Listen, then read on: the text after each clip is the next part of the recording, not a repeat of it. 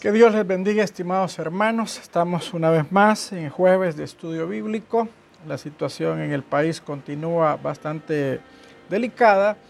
Por lo tanto, es importante que nos mantengamos en oración, que nos mantengamos pidiendo al Señor por nuestro país, por nuestras familias, por nuestra iglesia y que nos mantengamos también con el corazón dispuesto a colaborar. Este día vamos a tocar un tema muy interesante, Mateo capítulo 18, versículos 6 al 9.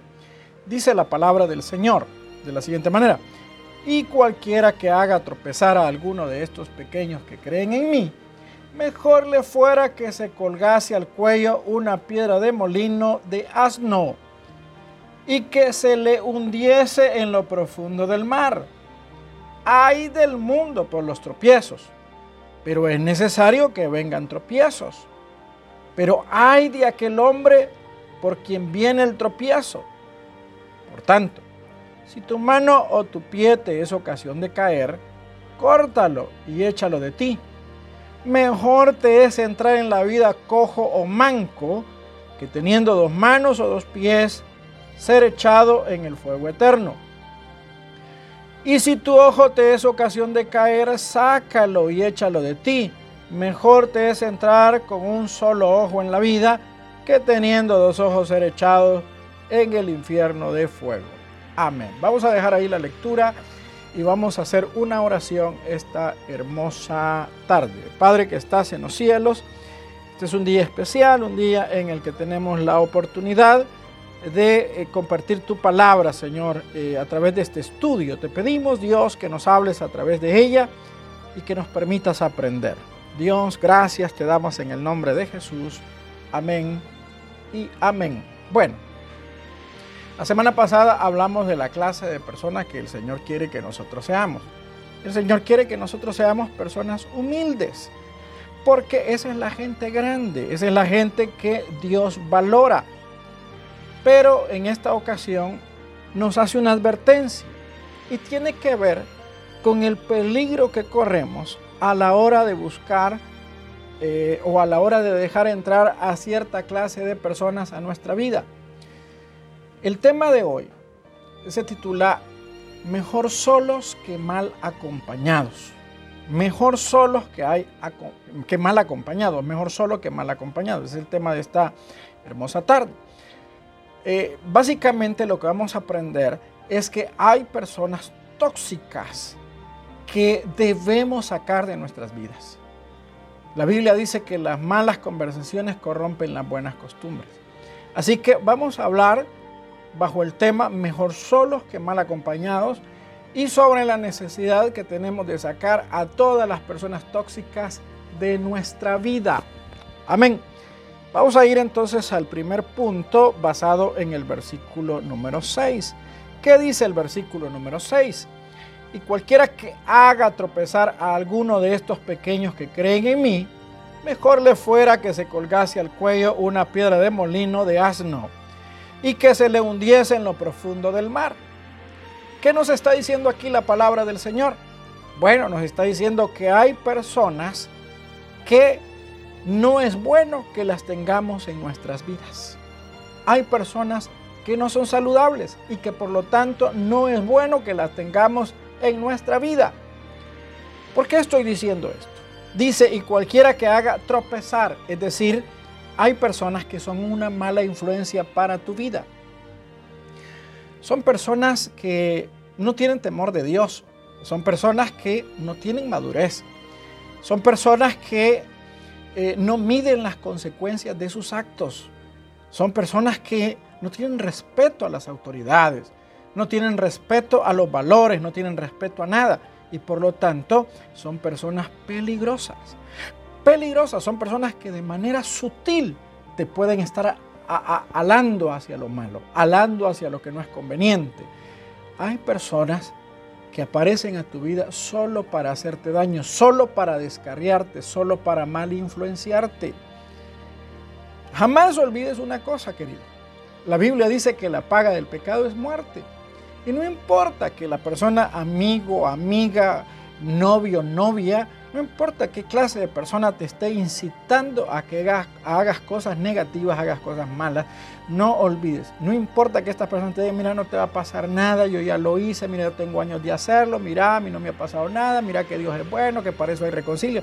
Yo, yo cuando eh, entré a la vida de, de fe, a la vida del cristianismo, me topé con uno de esos cristianos nacidos en casa, es decir, de esa gente que no ha tenido una conversión sino que porque su papá y su mamá son cristianos y servidores de la iglesia y lo empezaron a llevar desde chiquito, él automáticamente se consideraba cristiano sin haber tenido eh, en realidad un encuentro personal con el Hijo de Dios.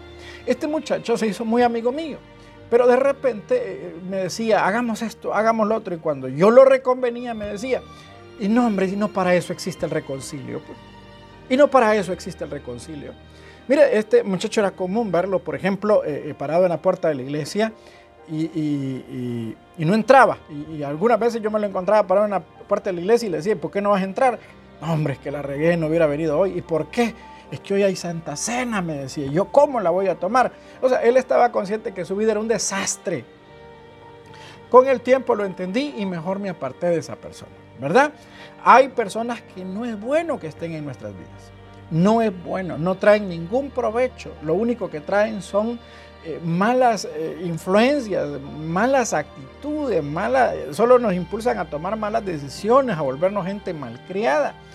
Mire, yo he conocido mucha gente en la iglesia, preciosos cristianos, hermosos servidores, pero de repente se empezaron a juntar con ciertas personitas y se arruinaron, se arruinaron dejaron de ser buenos cristianos, dejaron de ser buenas personas, dejaron de ser gente santa, dejaron de, consagrarse y empezaron a mentir, empezaron a cometer pecados, empezaron a hacer esto y lo otro. Y aunque se les aconsejó y se les dijo, mire, apártese de fulano, apártese, me engano, no hicieron caso.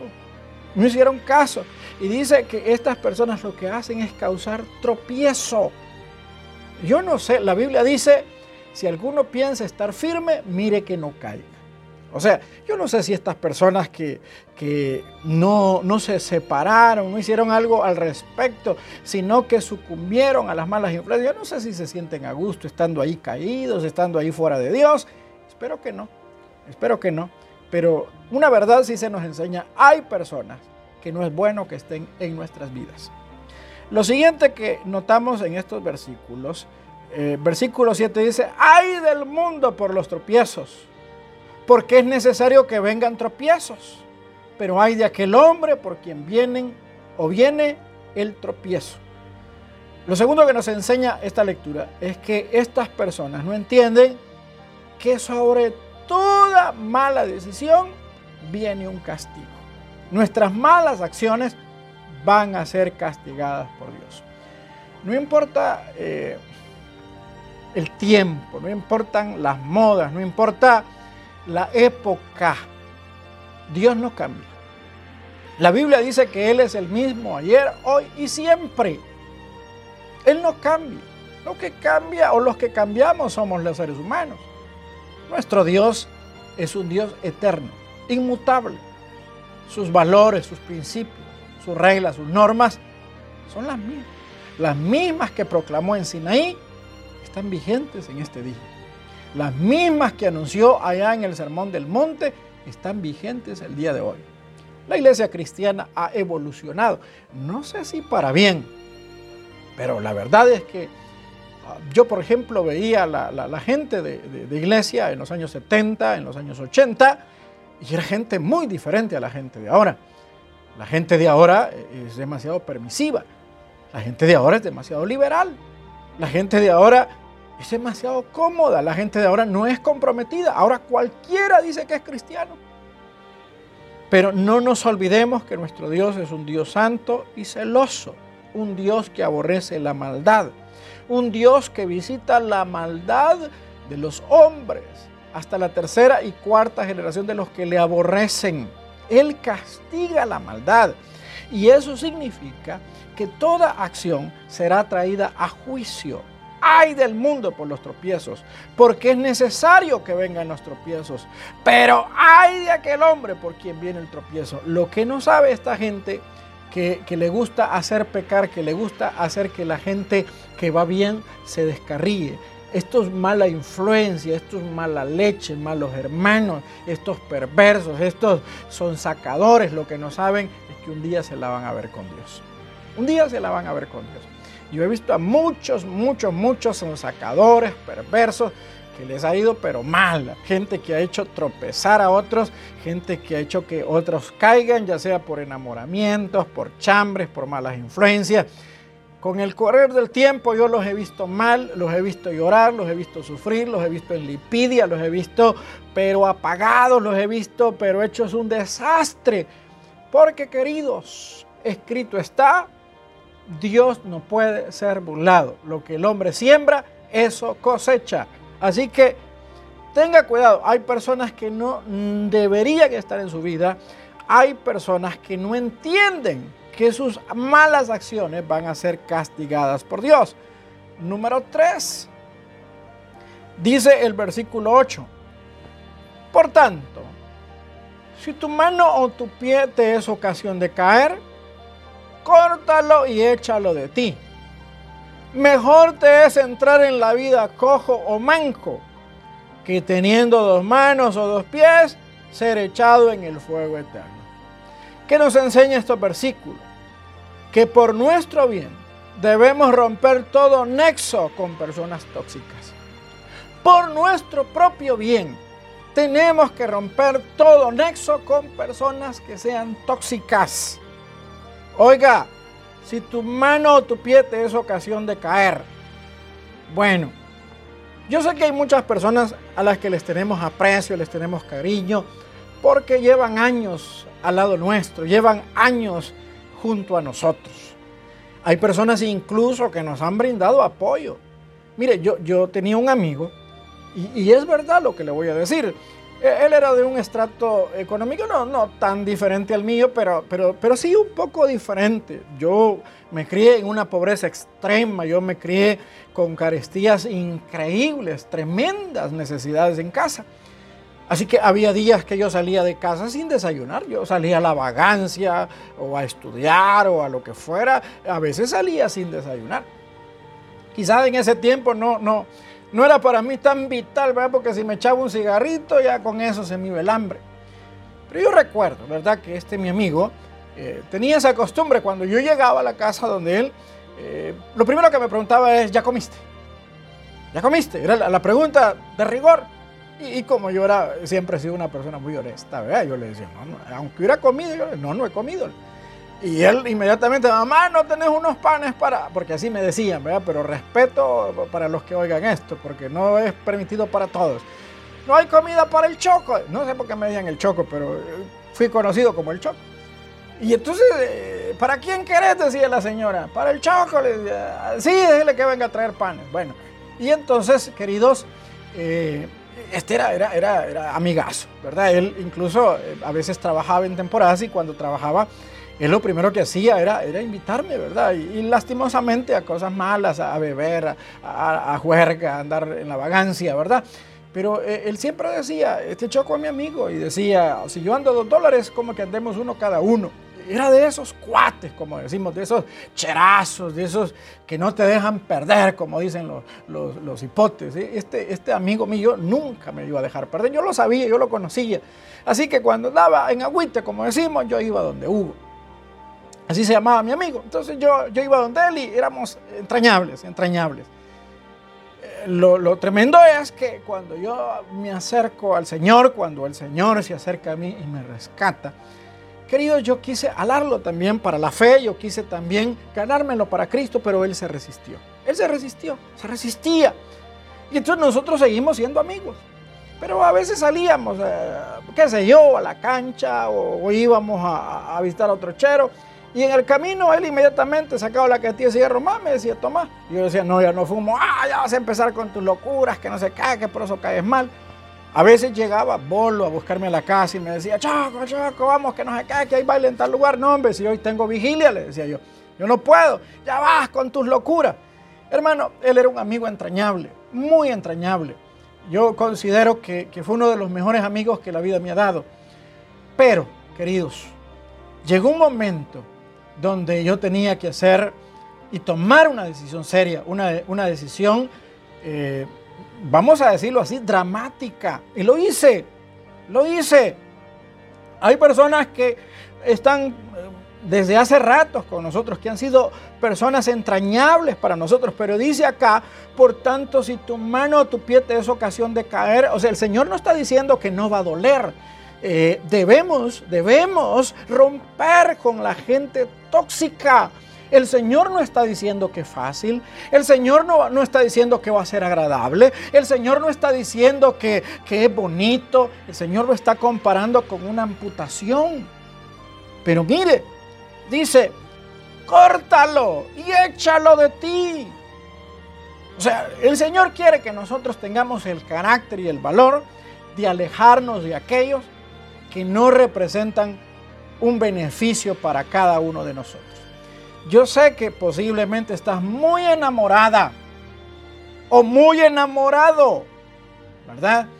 Pero si la muchachita es impía, y no te lo está diciendo alguien que, que no, no, no, sabe lo que es estar enamorado y lo, no sabe, mira, vos no sabes pero cuántas veces el Señor a mí me dijo, no es esa persona. Y lo terrible fue que cuando me lo vino a decir yo ya estaba agarrado y yo sentía que mi vida sin esa persona era imposible. Yo sentía que, que sin esa persona me moría.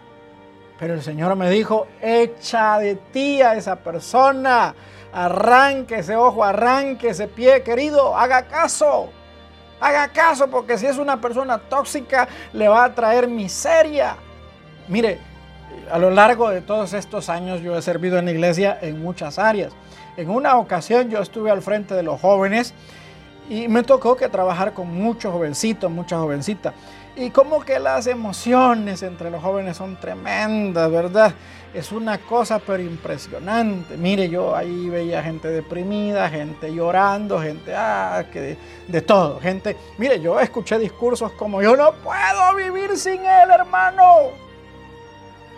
Horrible, horrible. Yo les aconsejaba, por tu bien no te conviene, o ya sea el cipote o ya sea la cipota. Por tu bien, hombre, déjalo, no te conviene. No, no hicieron caso no hicieron caso. Ya no, la mayoría de esa gente ya no está perseverando, ya no saben lo que es servir en una iglesia, ya no saben lo que es amar a Dios, ya no se regocijan en un culto, ya no alaban, ya no glorifican el nombre de Dios, ya no experimentan al Espíritu Santo, están caídos sin ningún nexo con Dios, solo cuando tiembla, cuando llueve mucho, o cuando hay pandemias empiezan a subir textos bíblicos o, o hacen oraciones, pero cuando todo vuelve a la normalidad ellos vuelven a su pecado.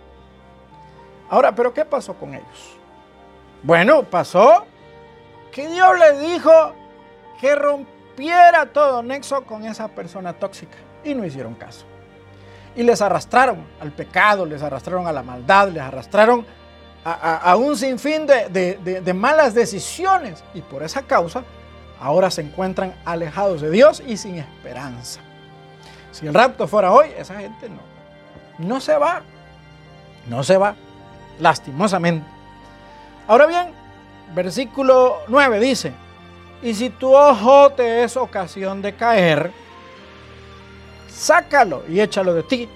Mejor te es entrar con un solo ojo en la vida que teniendo dos ojos ser echados en el infierno. ¿Qué nos está diciendo este hermoso versículo?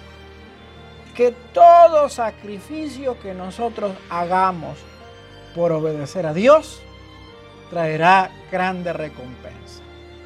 Todo sacrificio, querido, todo sacrificio que nosotros hagamos, toda lágrima que derramemos, toda soledad que experimentemos, porque en el proceso vamos a experimentar soledad.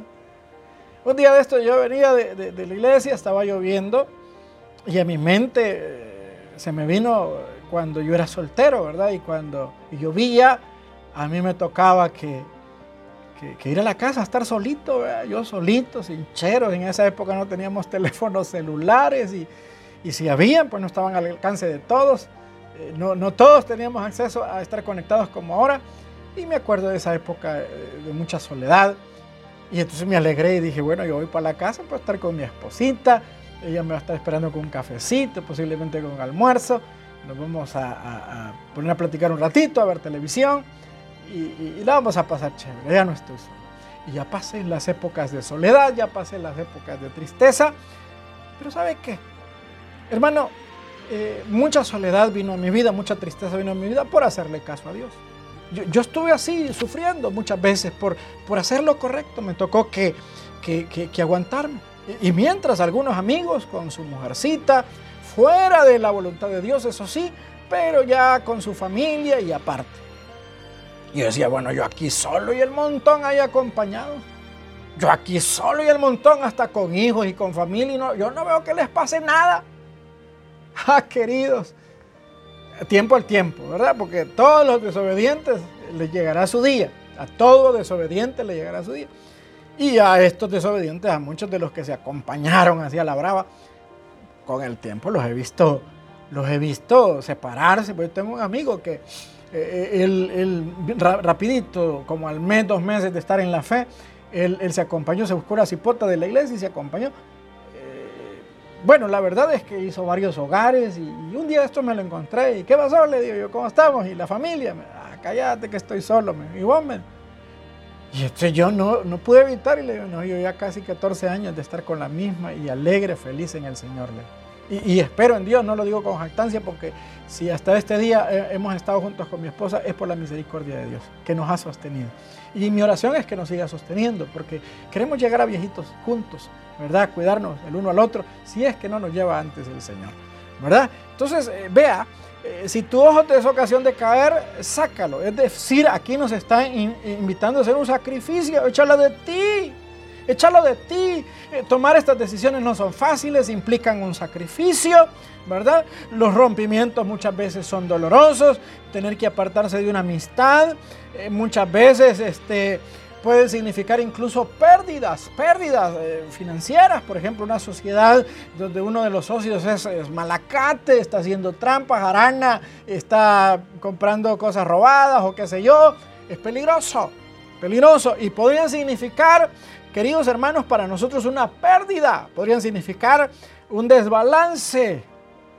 Pero dice, mejor te es entrar con un solo ojo en la vida que teniendo dos ojos ser echados en el infierno de fuego.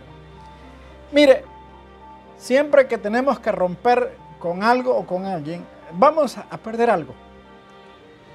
Pero si esa persona es tóxica, si esa persona es mala, si esa persona es negativa, siempre va a ser más lo que ganamos que lo que perdemos. Aquí el Señor está hablando de la vida, está hablando de la vida eterna. Romper con el pecado implica vida eterna. Romper con el pecado no es fácil. Pero romper con el pecado, hermano, es mejor que por no romper con el pecado, pagar las consecuencias eternas. Así que todo sacrificio que hagamos por causa de la santidad, de obedecer a Dios que es santo, aunque nos parezca grande, será más grande la recompensa que recibiremos del cielo. Amén. Así que echa la gente por su propio bien aprenda a seleccionar bien a sus amigos, a su pareja. Y si le toca que hacer un sacrificio, le toca que romper por su propio bien, rompa con quien tenga que romper, porque es mejor entrar sin un ojo o sin un pie a la vida que teniendo ambos ojos, ambos pies, ser echado al infierno. Queridos, el mensaje de hoy es aprenda a seleccionar bien a sus amistades. Echen la gente tóxica de su vida. Oramos. Padre que estás en los cielos, te pedimos en el nombre de Cristo que bendigas este tiempo a mis hermanos, Señor, que los ayudes a ser gente definida, a ser gente, Señor, que, que viva para ti. En el nombre de Cristo te lo suplico. Gracias Dios por tu palabra. Bendícenos cada día. Gracias en el nombre de Jesús. Amén y amén. Queridos, que Dios les bendiga y espero en Dios que tengan ahí pues el calorcito de sus seres queridos y que les vaya muy bien. Amén.